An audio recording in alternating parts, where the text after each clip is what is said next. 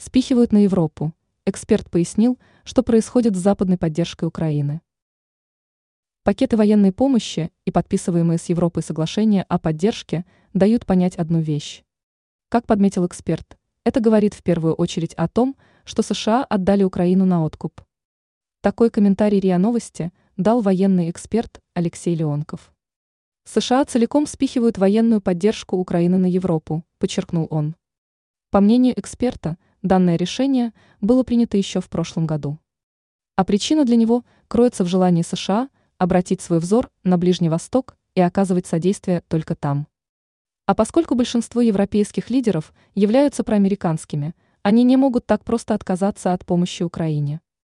Именно поэтому Париж сейчас проводит работу над двусторонним соглашением о предоставлении Киеву гарантий безопасности. Такие же новости пришли из Германии. Государство собирается оказать в течение 2024 года помощь Украине на сумму 7 миллиардов евро. Ранее сообщалось, что Великобритания уже заключила с Украиной такое соглашение и обязалась поддерживать ее на протяжении 10 лет.